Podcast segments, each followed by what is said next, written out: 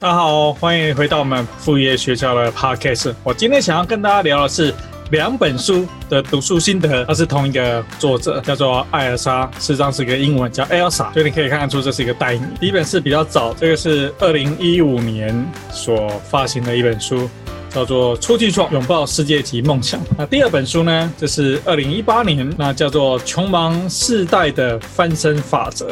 那这本书是同一个作者，觉得说，哎，读起来其实蛮有意思的。当然，现在在借书之前呢，其实都会上网看一下，说那这个作者到底是什么样的一个作者。你好，我是副业学校的节目主持人王明胜。我相信每个人都需要副业，副业学校是给忙碌的上班族而设计，越是忙碌没有时间的人越适合。副业学校倡导能保有白天正职工作。不需投入大笔资金，不透过别人发你薪水，而是靠自己赚到的钱，你会超爱的。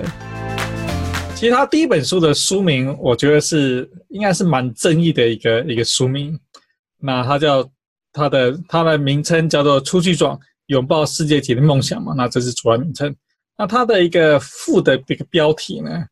好，在这边啊，那它叫做《二十七岁 CEO 的圆梦方程式》。所以我那时候就稍微网络上搜寻了一下这位 Elsa，然后想说，哎，二十七岁的 CEO，那是什么样的一个 CEO？因为通常 CEO，CEO 其实基本上就是，如果说是同一家公司，比如说是没有其他海外分公司，CEO 就是等于是总经理。那如果说像这种很年轻，比如创业级的这种公司呢，它其实比较会像是称为 CEO。那其实仔细去看他的这个这个网络上的描述啊，或者这本书书籍上的一个描述呢，其实他的这个名称取作“二十七岁 CEO”，就是一个我可以理解说，呃，他想要用一个比较比较让人家一看很吸引眼睛的一个一个方式来吸引读者。但是大部分呢，其实，在职场上来讲，说这种跨国企业啊，或者一间公司来讲，如果说你现在是二十七岁，你是创业家，你创这家公司呢，那你称为二十七岁 CEO，大概没太大问题。但他 Elsa 呢，其实我觉得能力是相当的棒。那他这两本书算是他的一个奋斗史，我觉得说是一个相当激励人心。但去称为他是一个二十七岁 CEO，因为他的 CEO 其实算是说。他在新加坡一家公司的台湾分公司的一个总经理，所以就说以产业界大家习惯的称呼呢，你不会称为，譬如说你是台湾公司的话，你不会称为你海外的某一家，比如说在在哪一家呃，在马来西亚分公司，你会称为他为 CEO，不会，一般他就是分公司的总经理。那英文可能就叫做 director 之类的，或者说你是一个一个总经理，也可能称为 managing director。所以呢，但是你不会称为 CEO，因为 CEO 其实就是 Chief Executive Officer，那是属于呃一个总管这个这家公司的真正最高的总管。所以我觉得说他是似乎用一个比较吸引大家眼球去看，说，哎，你看我就是一个二十七岁的 CEO。我觉得当然这不一不一定是这个 Elsa 这个作者他的本意，因为出版社呢，其实在大家都知道说是标题党嘛，不管说商周呢很多文章，就是你一看就觉得说写什么，想进去骂一骂。如果你点进去，你就成那个你就达到这个这个编辑下标题的意义嘛。所以啊，我那我现在也在写一本书嘛，所以我也理解说呢，其实很多这种标题呢，这种这种因为。就譬如说我自己的书，那当然我有一个我想要的一个标题。那当然出版出版社主编他要想，因为他们毕竟行业比较久嘛，他们都有想要标题。所以我会理解说，所谓的二十七岁的 CEO 圆梦方程式，可能不一定是作者 Elsa 他的本意，而是出版社为了吸引眼球，为了要创造他的销售。那我相信这本书我应该在当时应该是卖了二零二零一五年，应该是卖的相当不错，就是一个蛮蛮激励人心的的一个标题。所以我一开始其实看到他他这个二十七岁 CEO 的圆梦方人，是不，是在想说，哎，那他写什么东西呢？好，他他写出去闯，拥抱世界级梦想。其其实应该是说，Elsa 他本人呢，他是实践大学应用英语系毕业，如果我没有记错的话呢，他是这个科系毕业。所以他在书里面会讲说，他就是一个台北的一个私立大学，然后没有一个特别的一技之长。啊，这一点其实我感受最近感受有一点，有一点就就是有点深刻，就是说呢，因为刚好我一个一个同事，以前的一位同事呢，那他跟我还算蛮熟的。那么他们家的女儿呢，今年就是考这个应该叫做学测，就是考大学的意思。然后呢，他就来询问我说呢，那他女儿想要填志愿，要填什么样的一个志愿？那他我就说，哎，那你女儿有对什么东西有兴趣？啊，他他就讲，所以他对这个呃开始讲说，哎，对大众传播有兴趣。我说，哎，不错啊，大众传播。现在虽然说大家觉得说，哎，记者 好像被骂得很惨，但毕竟大众传播是一个。长期不坠的一个一个市场的需求，啊，还对什么有兴趣？那他念了几个其他的有有其他有兴趣的等等内容，那我就给了一些建议。然后过了不久嘛，啊，应该是说他那个大学的这个他们陆续就就会放榜，所以说他上了几间学校，然后你要从这几间学校决定说要去哪一间。那我就说，哎，那最后决定要去哪一间？那他就列了，呃，也是算是私立学校。同一所私立学校的三个不同科系，他是文科的文科生哦，一类组文科生列三个不同科系给我。那一个其实就是英语系，所以我看他就是他刚刚我刚刚不是提说 Elsa 是实验大学应用英语系吗？然后看说，哎，其实当当时我跟我这个同事在解释，我解释说呢，其实不要去读这个所谓的应用英语系，就是英语系。除非说你真的想要把它读得非常非常强，那他在 Elsa 在这本书里面呢，他也有提到，就是说呢，其实你读他读他的这个科系呢，班上的同学呢，要么毕业去当秘书，或者说毕业去当空姐，对，就是你学的，因为你没有真正的什么样的一技之长，所以我也跟这位这位同事讲说呢，那你你的这几个，一还有一个是这个大概国贸系。一个是这个大概是英语系，然后还有一个一个是其他不同的科系。我就说呢，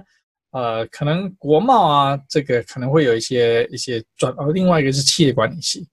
说企管系呢，其实好像大学读完企管，真的是也是不晓得 干什么。那你大学读完这个英语系，就是你一一般般的普通的一个大学读完英语系呢，你也是真的是不晓得做什么。啊，也许可以去当儿童美语的教师啊，就是教一些小朋友，这个也许是可以的，OK 的。但因为你没有学真的什么样的一个一个技能，你说真的去上班，还真的是就像你刚刚讲，也可以当秘书啊，就是一般的行政人员，其实薪水不高，替代性又很大，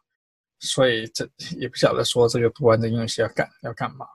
然后大传系呢，他后来没填大传系，那这个。国贸系呢，算是可能还读多一点点，呃，整个贸易啊，这相关的知识，算是有读到一点点的知识，对，所以我就给了一些中肯的一个建议。当然，他最后他女儿，他有他的自己考量，他选了他自己想要去的科系。那因为现在选科系很重要，是小孩子他在选什么样的科系。但 Elsa 他在讲说他为什么选这个科系，因为他一直一边在谈，因为他是去新加坡工作嘛，所以他一边在谈说他的到了新加坡遇到的一些状况。然后他也提到的是说呢，哦，很多人问他说你到底读什么样的科系啊？讲哎，这应用英语系，这英语本来就是拿出来用，而且其实你读了这么多的英文。应该是说我自己，我自己我在美国留学嘛，我的第一个硕，我第一个硕士呢是在美国纽约州的州立大学宾汉顿分校拿了一个 Computer Science 电脑硕士的一个学位。我记得说，我当初刚到美国，其实刚到美国，我们都考完这个 GRE，考完托多福，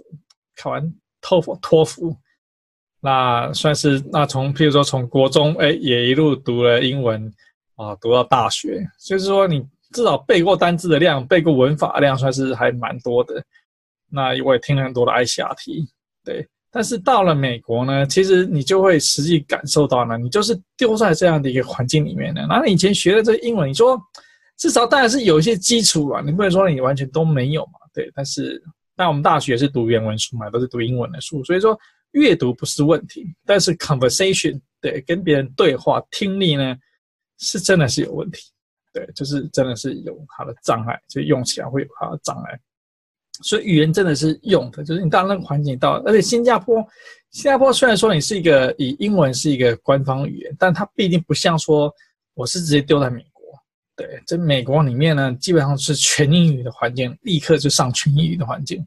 那新加坡你可能外面还有一点一点华语啊，什么什么福建话、福建话，其实很像是马闽南语啊，就是你用很混多种的语言在里面。那美国就是 pure 全部都是英文的一个环境在里面。那我英文真正学最好的时候呢，其实并不是在我读这个 computer science，就是说你读书的时候呢，其实你用的英语当然会有一些，但是没有那么全面，没有那么多。基本上你读书嘛，你老师听不懂，上课听不懂没关系嘛，你还是可以自己读嘛。对，那因为我们大学都读原文书了嘛，所以说自己读原文书的这个过程是难不倒我们的。我自己读我也可以可以读懂。那老师听哦试听，哎刚开始哎听不懂，哎哎试听。就是似懂非懂，因为有时候不是说老师英语我们听不懂，而是说他讲的什么东西我们听不懂。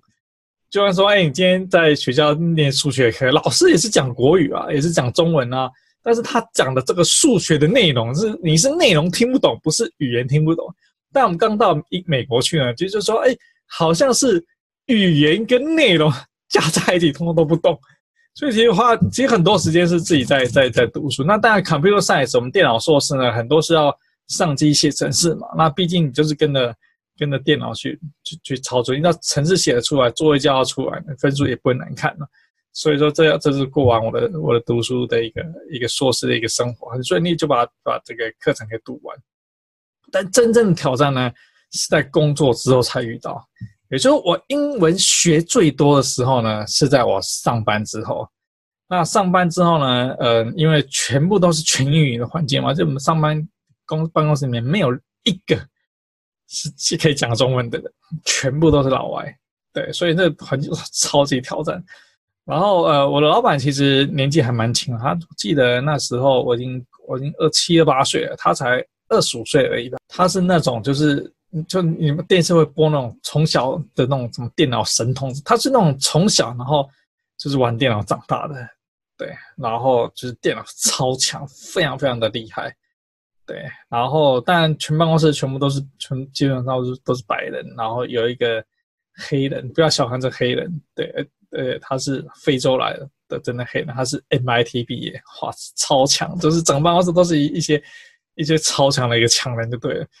那当然，我可以进到这个样子的环境，代表说我的我学我的电脑说我的电脑的本质其实也是蛮厉害的，但是语言会输给他们，所以他们就会觉得说，我老板就会觉得说，哎，其实我的程度程 computer science 就是程式的能力是 OK 的，但就是沟通是很弱，所以因为这个样子呢，其实有时候我写这个 project 啊，就是我们定这个计划做什么，或者发 email 啊，他会把 email 印出来。然后大家叫过去说：“哎，Min，这个你这样这一篇英文啊，这样这样哪哪边写错，哪边写错，就是等于是一个改文法的一个概念，是？那当然也没有什么好丢脸的，因为我本来就是英文就是我的 second language 嘛，对，所以那那就不改，所以一边就赶快赶快就是加紧脚步，赶快把这个英文要要学起来。所以还有听力，好，那时候的听力的是就是说，哎，我一边开车上班的过程当中会听收音机，收音机，然后跟着念，就练习发音，就是。Pronunciation 就发音怎么样念的，跟他们跟他们对，然后大量的在背他们，就是一边大量的读网络上的文章，然后看到不懂的文章，因为以前背 GI 单只是一些冷僻的单，但是没有就是这不是这种很生活化的一个单词，所以就透过那段时间呢，真的是连做梦都是用英文，就是说全部在全英语环境里面呢，听说读写呢，而且要尽速的赶上，而且我英文由于太差。不是说，就相对于台湾可能相对大的程度，我是英文还是 OK 的，但相对全美语的环境呢，全部都是当地当地的美国人的，我的英语就是一个差差，所以我老板还让我去这个纽约大学这种这种夜间进修学校有没有去上那种叫做呃 business language 呃 business communication。就是商用英文就对了，好，去那边学说，哎，人家写 email 啊，怎么写啊，跟别人对话啊，要怎么写怎么写，我觉得这真的是受益良多。就是那个老师会把，哎，把你你把你自己上班写的这个英文啊，不管是 email 啊，不管是写 project 啊，拿去那边跟他做做讨论。然后教我们的人呢，也是当地在做这个，我记得也是买个一拿一本蛮出名的一个，因为在纽约市嘛。我的办公室在纽约市嘛，离纽约市大概是一个小时的一个车程。然后它是纽约市，纽约市就是那种全世界最厉这种最棒最棒的杂志啊，最流行的东西，通通都在这地方啊。所以他有那种那种很棒的那种那种作家，那种大型出版社的编辑啊，他们就开这样的一个课程。好，这边上课哇，真的是受益良多。对，所以说我真正学英文，是学最，就是真正把英文程度拉得很强的，就在这个环境，就你就是在这样环境里面呢，英文其实自然就不好。我记得他在这本的两本书里面有有提到说呢，英文不是补习出来的，好像是说他的弟弟还是说他的哪一个一个一个晚辈吧，那他正在被逼迫说英文很差，然后好像是妈妈要他去补习补习英文，所以但是他因为他毕竟去过新加坡去过一趟，他觉得说这英文不是要补习出来的，英文就是要用出来的，这完全是正确。没有任何问题，就是你本来，譬如你到新加坡，或到美国，就是英文就是在丢在这环境里面，你就会把它练起来。对，但我觉得说，如果说这个小孩在台湾，那你没有这个环境，那补补出来的英文呢是没有用处的，我们都知道。但有时候呢，其实你就是需要那个补出来，你你需要那个，你不会用到它，但是你需要它分数。也就是说，你一个英文六十分的人，跟一个英文九十分的人。即使你真正走到了美国，走到新加坡，你的你用出来的程度是是一模一样，但毕竟在台湾，你就需要六十分去申请学校，跟九十分去申请学校，九十分就是比较吃香，六十分就不行。所以我觉得说，哎，一个阶段嘛，你你你就说，你在这个英文很差的阶段，你必须把它补补上来。也许是补了，其实就是考试技巧嘛。对，我记得我有一个朋友呢。他其实也是在申请美国学校呢，那后来也是读得相当棒，但是也到了我们芝加哥大学的的，所以说他在准备，那他英文很差，他是他是呃，他算是屏东人，所以成长的环境呢，并没有那么多的英文，就是比相对我是住台北市嘛，所以说他那但是他是苦读出身，就是说读一就是考一遍的托福呢，哦，成绩很不好，他总共考了二十几遍的托福，就说他说，哎，他。有点开玩笑说，考到最后呢，英文程度你说有变好，当然可能也有一点啦，但是最大的改变是考试技巧变好。也就是你就知道说，哎，这个题型，哦，这个题出来答案应该会是什么样子，怎么样跳出立刻？那因为托福都是选择题嘛，怎么样跳出最快最正确答案？那至于这选择四个选项的单词，通通都不认识，但他选的就是一个正确答案，就是考试技巧变强。就是有时候你就是需要考试技巧。你需要那个变强的分数去申请学校或做什么的一个东西，但是回到生活当中呢，你可能这些考试技巧跟真正的 conversation 呢，就是一个差异很大。所以我觉得说，这是他到新加坡的的一个真实的一个感受。当然，我我个人对新加坡其实也是相当熟悉，之前也经常出差，也经常在新加坡有很多新加坡、马来西亚这边当地的人，所以并不是说很呃，算是对这新加坡有一定程度的一个了解。可以理解说，他说还谈谈这个英文说怎么应用的新的是什么样子。那这两本书，回到说这两本书呢，它其实算是一本励志的书籍。也就是说，他的立场是说，他是一个台北市的一个私立大学，一个普普通通的一个科系。读完这科系呢，没有任何一技之长。然后他他他在台湾呢找的工作呢，他他我记得他是去澳美，澳美从实习生开始干起。所以其实也算是一个不差的一个大公司的一个一个工作。所以其实我觉得，这这算是一个大公司。其实出门至少说，相对说你完全漠不经传这种小公司呢，我觉得说他是起步点呢，他算是有努力达到一个还不错的一个一个起步点。但他也觉得说呢，其实他就是在一个，即使说是一家大公司里面，一个最基层、最基层的基本上的一个业务员。所以他就描述他自己说呢，一个普通的一个私立大学生，没有一技之长，对，然后赚的就是基本的。他他提到说，一开始的薪水其实就是大家传说中二十二 k，赚的就是普通二十二 k，然后就是不晓得前途是要干什么，不晓得未来要做什么。那这本书呢，其实就牵涉到说他的第二第二第二本谈的内容，就是穷忙世代的翻身准则，也就是说呢。他把他自己的没有任何家世背景，对，他家没有任何可以靠，他读的又是普普通通，就是就是再平凡也不过的一个一个学历程度，就是说他走在路上，就是这就是一个再平凡也不过的一个人，这样子的一个人呢，其实你领了二十二 K 的，的他就所谓的穷忙时代，对，就这个穷忙时代，你究竟怎么改变你的你的这个人生的的旅程呢？这是他写的第二本书谈的一样内容。所以其实这两本书呢，基本上都是谈的都是，它都是激励人心的书。对，那当然就是说我一开始看说他，我刚才一直提到说二十七岁 CEO。对，我觉得说，我一开始我觉得说，嗯，他这讲有点太夸张。对，但是这后来读完之后呢，就这两本书它的风格呢，我觉得 Elsa 的风格就是说呢，你认同你喜欢他的人，就会说哇，这个人太有毅力，就就是想拼拼拼，在想尽办法去证实他很厉害，想尽办法可以证实说他能够做得到啊。对，就说呃，但他文字呢是有一点有点辛辣就对了，就是说。这个当然，我完全，我觉得我完全认同他的做法。也就是说呢，其实对一个普普通通的人，是说，譬如说你当做一个自媒体，对这个自媒体呢，你一定要有你的立场，对一个很清晰的立场。譬如说我的这个副业学，我的立场就是说，上班族你不要去创业，对。那当然有另外一票的人呢，因为这市场上大部分的人，其他大部分人谈的就是说创业，创业，创业。对，鼓励大家去创业，学生去创业，上班族去创业，不管你什么样的，大家都鼓励大家去创业。那我的立场是不要去创业。对，那我有我的原因，为什么等等等等这样子？为什么不要去创业？所以他对他来讲，他会有一个很清晰的一个一个立场，就是说，穷忙时代的，你究竟要做什么？那他有一个很很明白的讯息告诉你说，我就是这样子做起来，所以我能够成功。所以他这本书一一里面谈了好几次，说呢，他现在能成功是怎样讲，就是，但是说以这个很世俗的一个一个状况来讲呢，他不能称为，就是说 Elsa 呢，他很努力没有问题，可是说他并不能被能被称为他是成功。所以我们想说，哎，你成功就代表说，哎，你可能创了一家很厉害的一个公司，然后怎么怎么样，怎么怎么样的，或者说你今天是在一家什么很。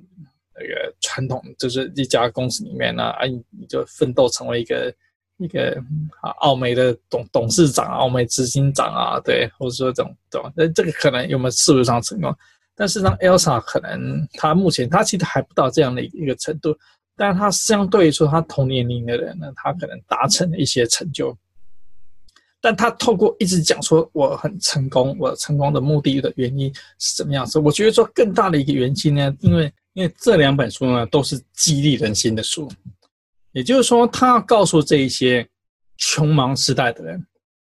他要告诉这些这么多跟他一样平凡的人，就是你没有你没有名校学历，你就是一个普普通通，你不是台清教，你是一个普普通通的一个私立大学。因为台湾现在就是大学开放嘛，所以以前可能很多没有办法读大学的人呢，现在人人都有大学念。所以，但是你就是读了一个普普通通的一个的一个大学，读了一个普普通通的科技，毕了业，你没有一技之长，基本上完全没有任何一技之长。这样子的人现在实在太多。他的这两本书就是写给这样子的人看，就是说，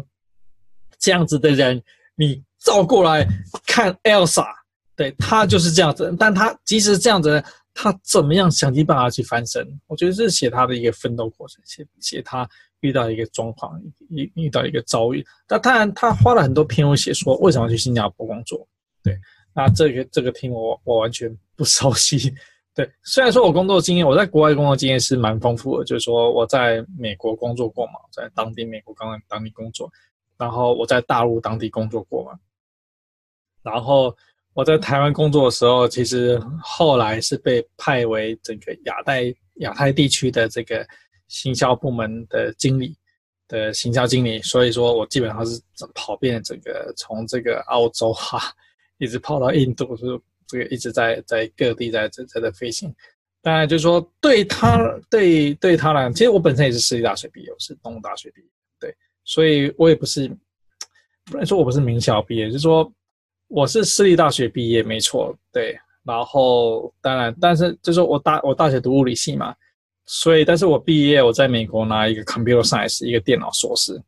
所以就相，就是说，这是一个很清晰拥有一技之长的一个工作，也是一个在现在这个世界上算是一个其实还蛮容易找到工作。当然，我在美国即使即使已经是很容易找工作的一个科系了，在美国找工作，毕竟我们是外国人嘛，所以有一些工作身份上的一个限制，我也是找了好久好久才找到工作。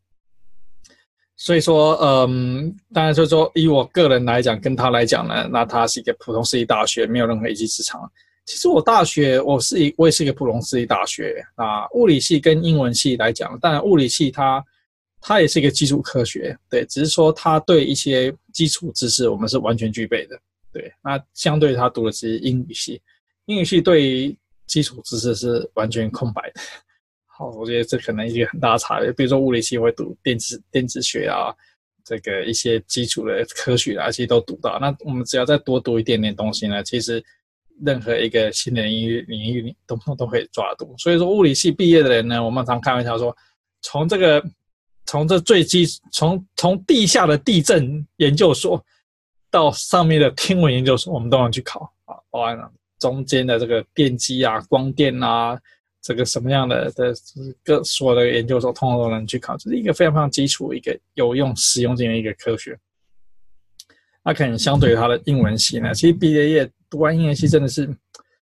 不晓得要去干嘛，就说你可能要去转换另外也完全不同的一个跑道，才读一些真正应用上面有用处的一个所谓的有用处的可以找到工作的一些可惜。当然，读完了我的我的 Computer Science 之后呢，我后来读的是芝加哥大学的 MBA，算是个名校的一个 MBA。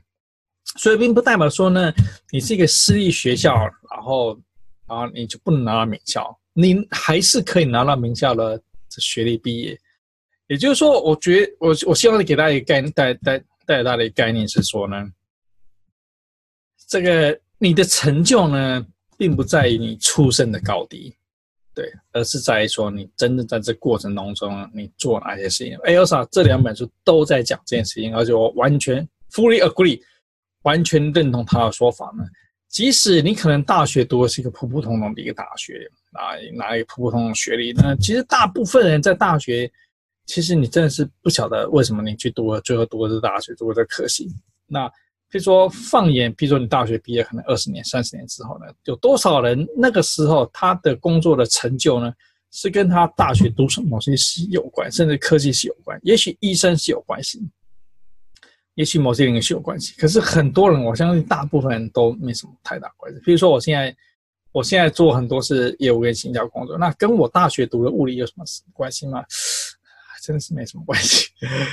那对说，我一路走来哈，从从这物理系啊，然后念 Computer Science，当念第一个硕士，开开始当工程师找工作，后来读 MBA，然后开始改变成为比较偏呃企业管理的一个角色。对，就是说人生的一个 career 是一直在做转换，然后一直不断不断的做更多更高的一个一个努力。所以说，你不要，如果说你现在就是一个，你就是一个普普通通大学，你就是一个普通的一个私立大学，都是跟 Elsa 一样，完全没有任何一技之长的一个私立大学，这并不代表你就是一个这样子的一个人，对，只是说，也许你的起步会比别人辛苦，对，但事实上呢，我们在副业学里面谈到的很多的一个知识呢，很多做法，其实跟你大学读什么没有任何的关系，you know，你知道吗？对。譬如说，Elsa 其实这本书呢，呃，这两本书他都有谈到说呢，他在一边工作的时候呢，他一边写布洛格，对，然后写布洛格呢，吸引了很多的粉丝，因为他很容易得到一个认同感，对，那他吸慢慢有点名气，吸引很多的粉丝，所以他他在里面，他在这本书里面也有谈到说，那他有一次他争取另外一份工作的时候呢，他在。写履历的他他面试的时候呢，那老板薪水他并不是很满意，所以当他他谈到说呢，他有这么多的粉丝，他有这么多部落格，对他这是他过去努力的成果。那他如果说他需要做一些呃，可以这边可以证实说他其实很有能力，可以可以带领一家公司，可以带领，可以可以有这样的粉丝，可以做更多，透他甚至他特自己个人的部落格跟他自己影响力。都可以帮公司争取更多的曝光，争取更多的销售的一个业绩。所以老板是复利有规律。所以也就是说呢，写布洛格这件事情，就是 Elsa 为什么能够从一个平凡的一个二十二 K 上班族，最后我不晓得他最后写了几本书，好像是三本还是四本吧？对。那这个就是因为说他写布洛格文章，所以就说你有没有写布洛格文章啊？跟你大学是台清教，或是你是留学哪一个地方的名校毕业呢？没有任何的关系。你通通都可以开始，这完全是取决于在说你愿不愿意开始，你要不要去真的去做这件事情。对，做这件事情呢，就可以对你有帮助。那你不，你应该说呢？你是台金交，你是名校毕业，那那你薪水很棒，收入很好，对，那你生活过得非常非常的开心呢。你可能没有需要说到副业学校看我们这个节目呢，然后想说要不要增，要不要再创造另外一个副业？但副业学校定就是说呢，其实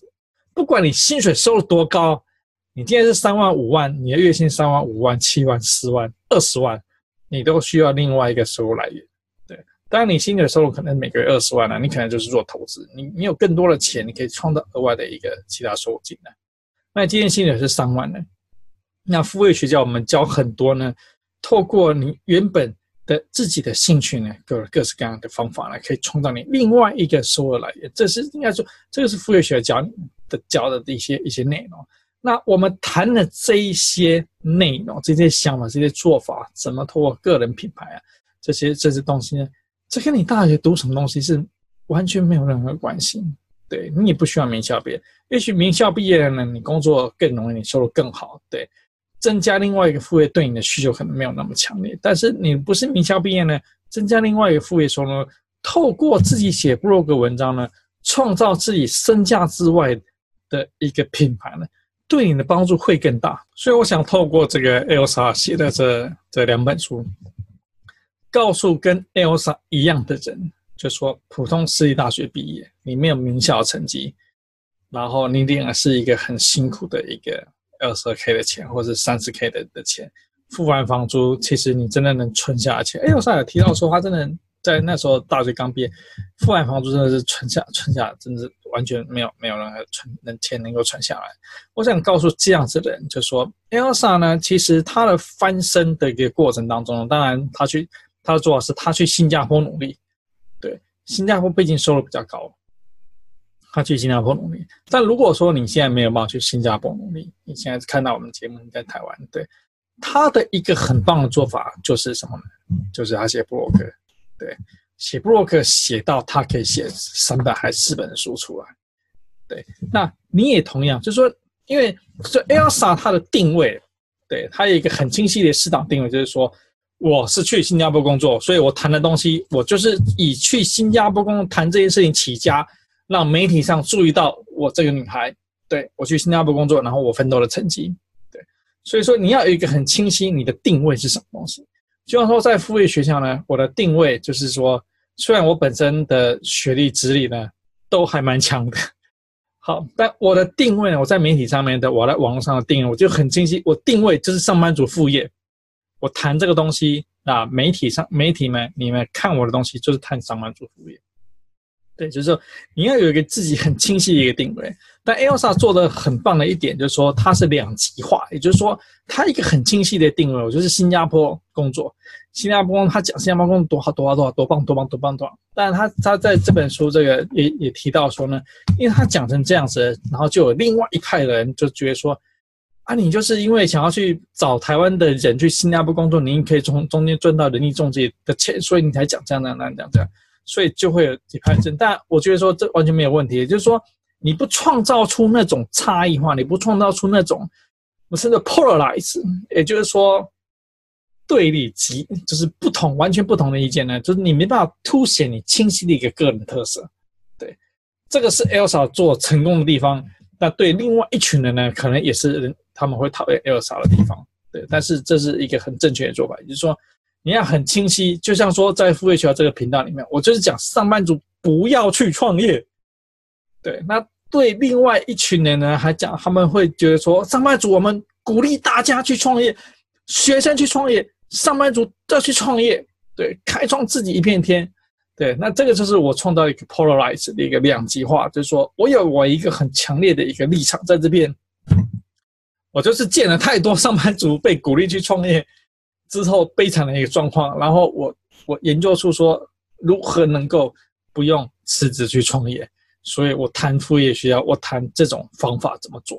那这个也是我的一个强烈的一个立场。同样支持我的人就是支持我的立场，反对我的人就完全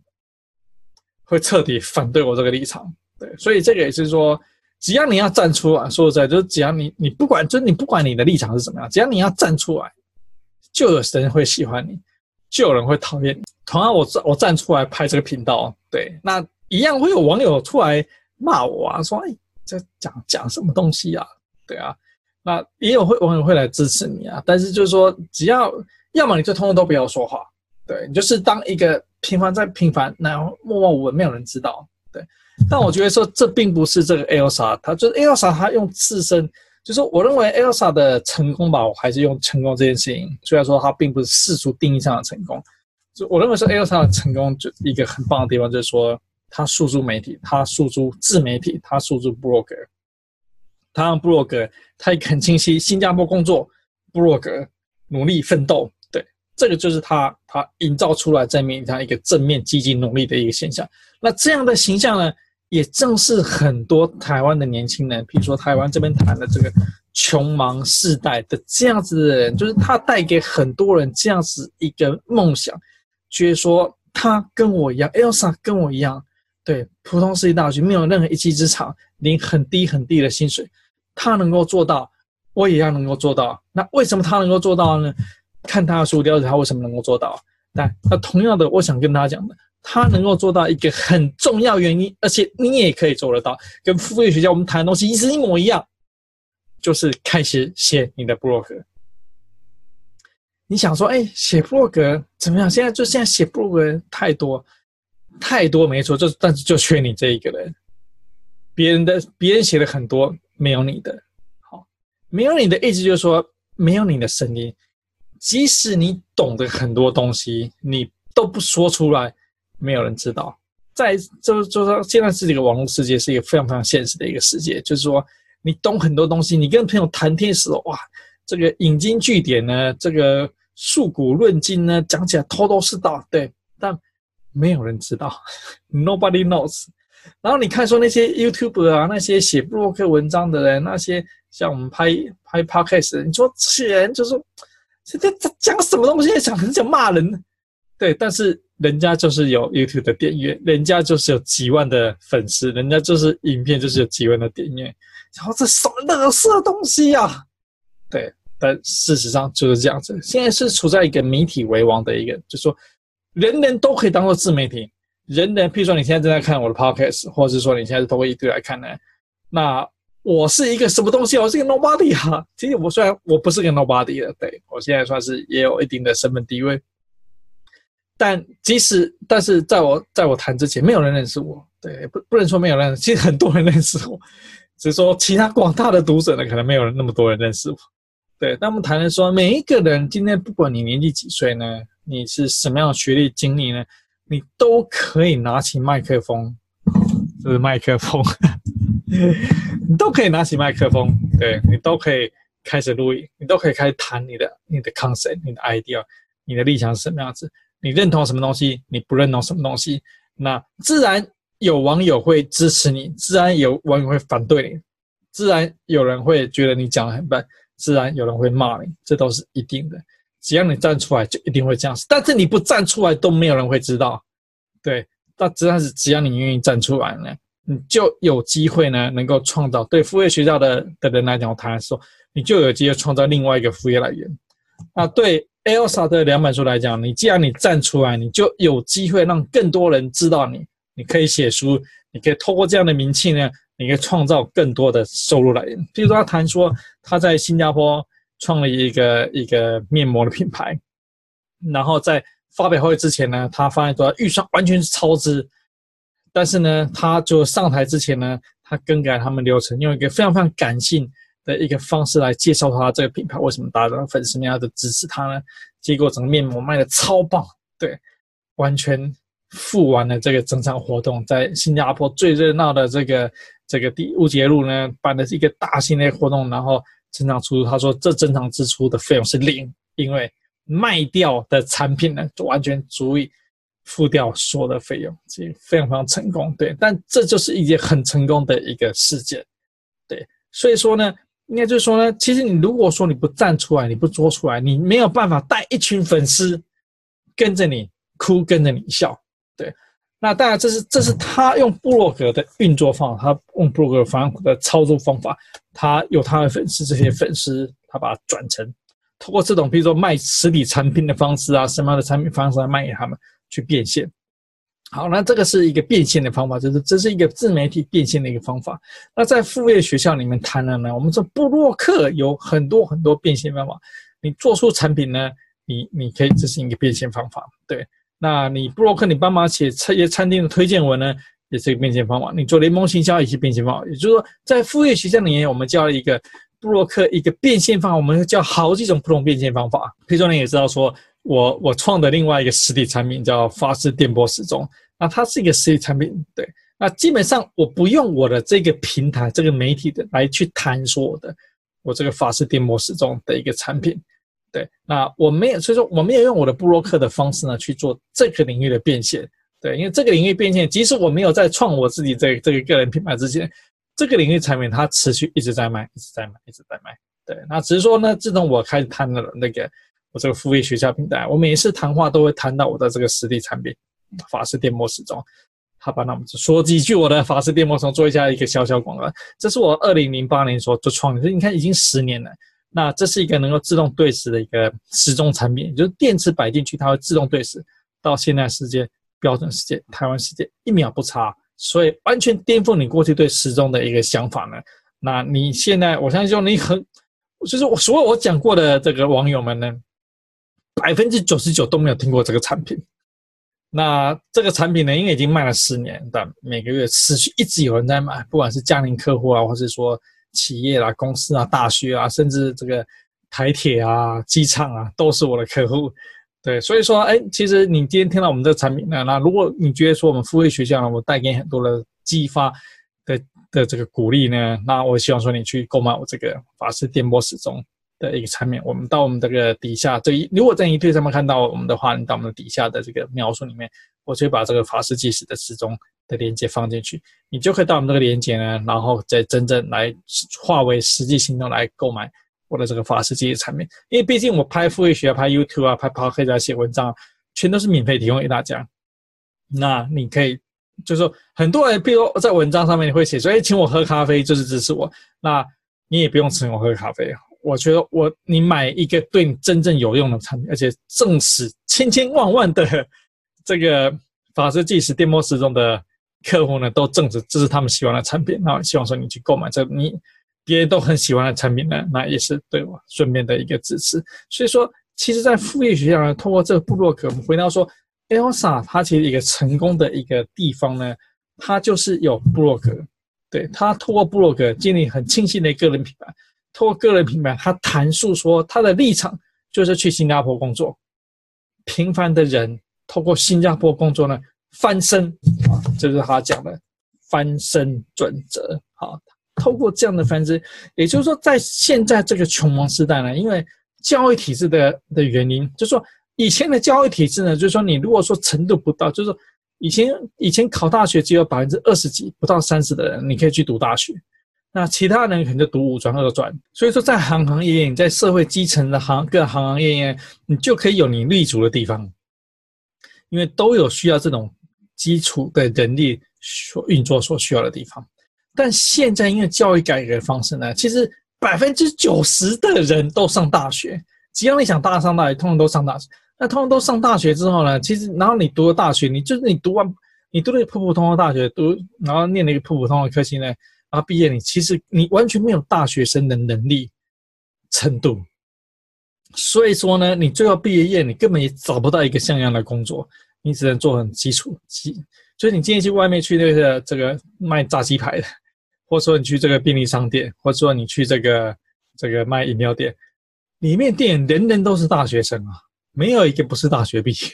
这你现在要找到。找到这这样子都是找我，你看外面这个年轻人找到说非大学毕业还真难找，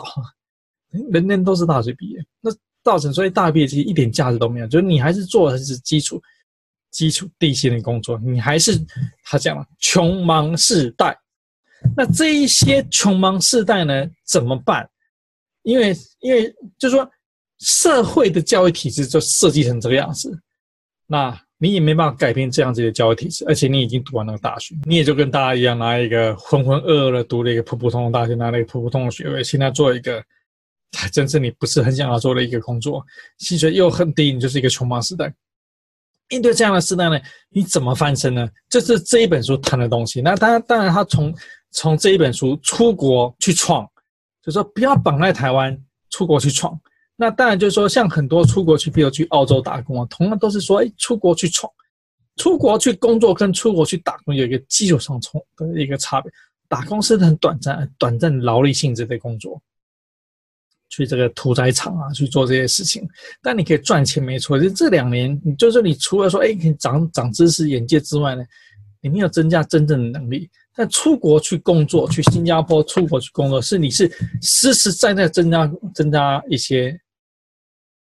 能力出来。所以这是出国工作是很棒的。只是说你要出国去工作，就是做有意义、有用处的工作呢，是不容易的，是这是很不容易找到这样的一个工作。对，那。就说我还是也我也很鼓励，我跟 Elsa 一样，我也很鼓励大家说有机会，的话，你如果新加坡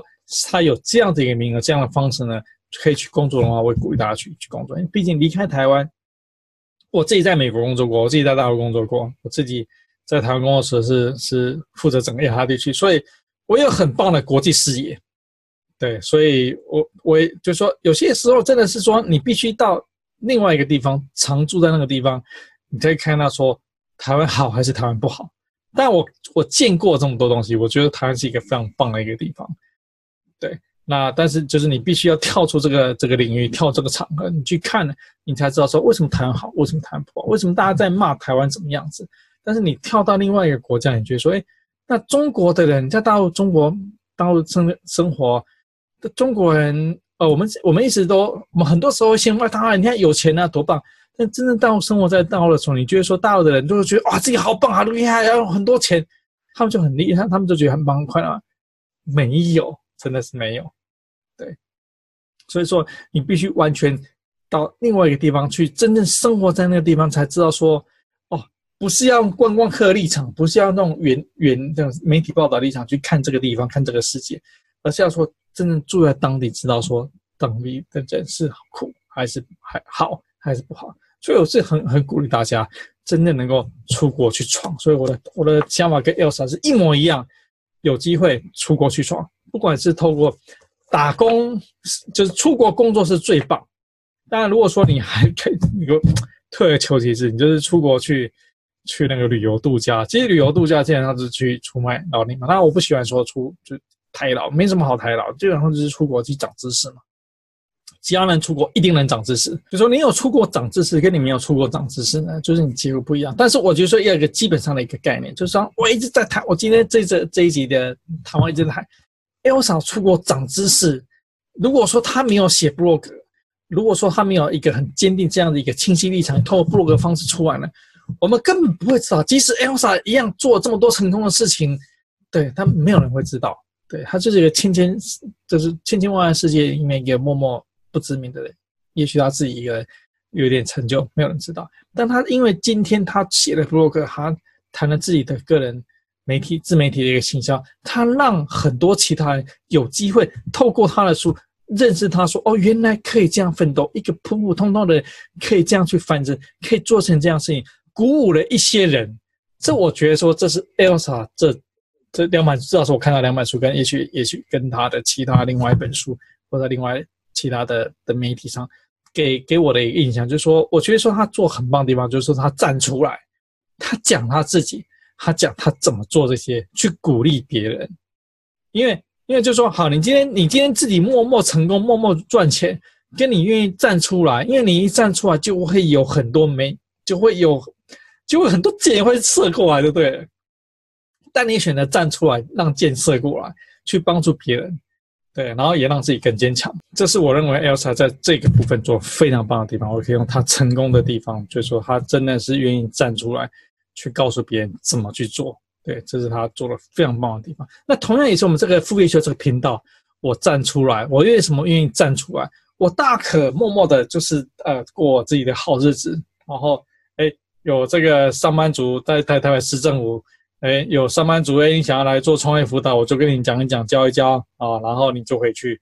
然后这个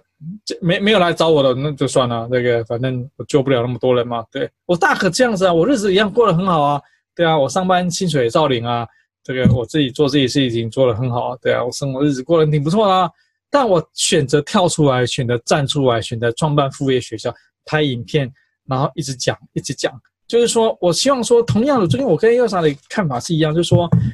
我愿意站出来，我愿意告诉大家，告诉这些在迷茫过程当中的人呢，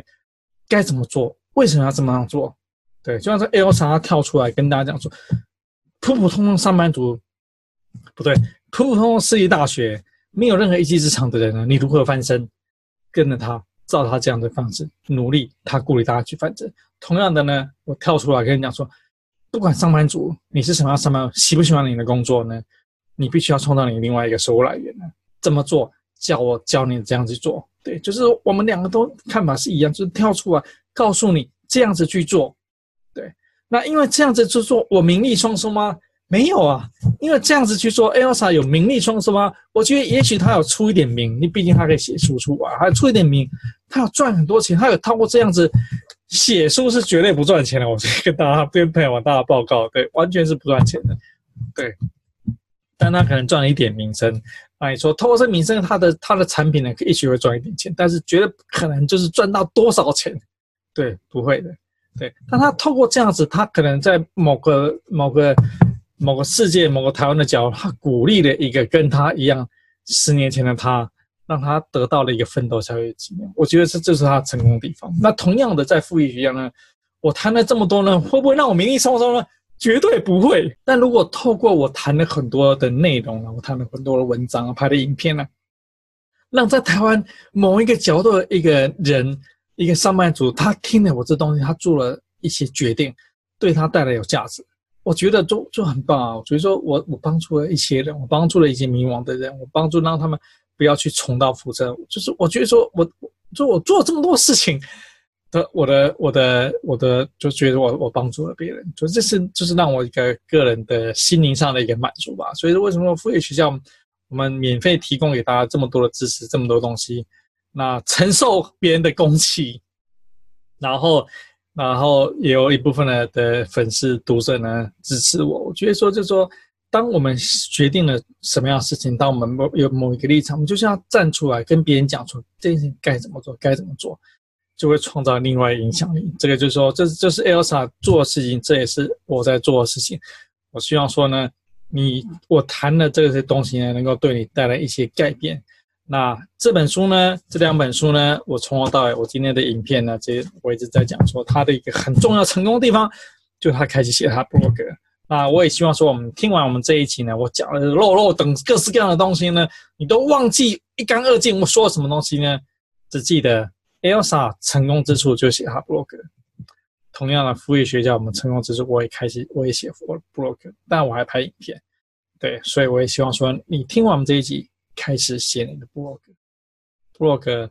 可以做很成功，对，它成本为零。希望说你真的可以开始。好，那么今天这一集就先到这边。如果说你有任何的问题呢，可以在我们 YouTube 下面留言给我。啊，如果说你听过透过 Podcast 来听的话呢，就请你现在到你的 Apple 的 iTunes 上面有五颗星的评分，我相信我绝对值得五颗星的评分。好，我们今天到这一集到这边，谢谢大家。